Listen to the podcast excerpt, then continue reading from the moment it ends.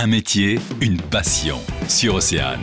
Codeur et développeur informatique la journée, le soir il travaille le cuir. À Trégastel, Rémi Corson a développé sa marque à la française. Bonjour Rémi. Bonjour. Alors déjà, est-ce que vous pouvez nous citer euh, quelques exemples d'objets ou de créations que vous confectionnez en cuir? Oui, bien sûr. Bah, du coup, je, je fais euh, des portefeuilles, des porte-clés, des sacs, des sacoches pour ordinateur, euh, euh, des masques aussi également. euh, en fait, tout ce qui peut être réalisé à partir de cuir.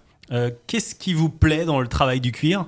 Le gros avantage, c'est de pouvoir euh, avoir une pièce qui soit vraiment esthétique et utile, durable et qui euh, pourra accompagner euh, son propriétaire tout au long de, de- de sa vie. En fait. Qu'est-ce qui vous a amené euh, vers le cuir? C'est une passion depuis longtemps? C'était un petit peu un concours de circonstances. Je me suis retrouvé dans une situation où j'avais besoin d'un portefeuille et je trouvais pas le- l'équivalent dans le commerce, donc je l'ai fabriqué. Et de fil en aiguille, on m'en a demandé de plus en plus.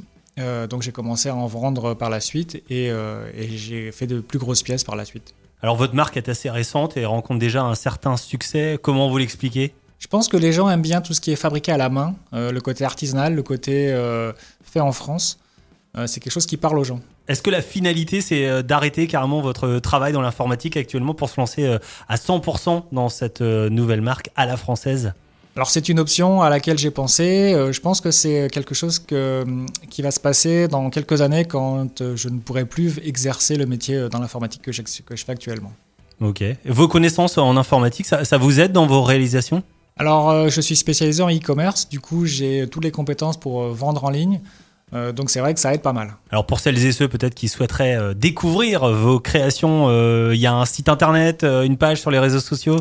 Effectivement, euh, si vous allez sur alafrançaise.net, vous aurez accès à tous mes produits. Rémi Corson, merci beaucoup. Donc la marque, on le rappelle, hein, vous venez de le dire, ça s'appelle À la française. À très bientôt. Merci. Le magazine, midi 14h. sur Océane.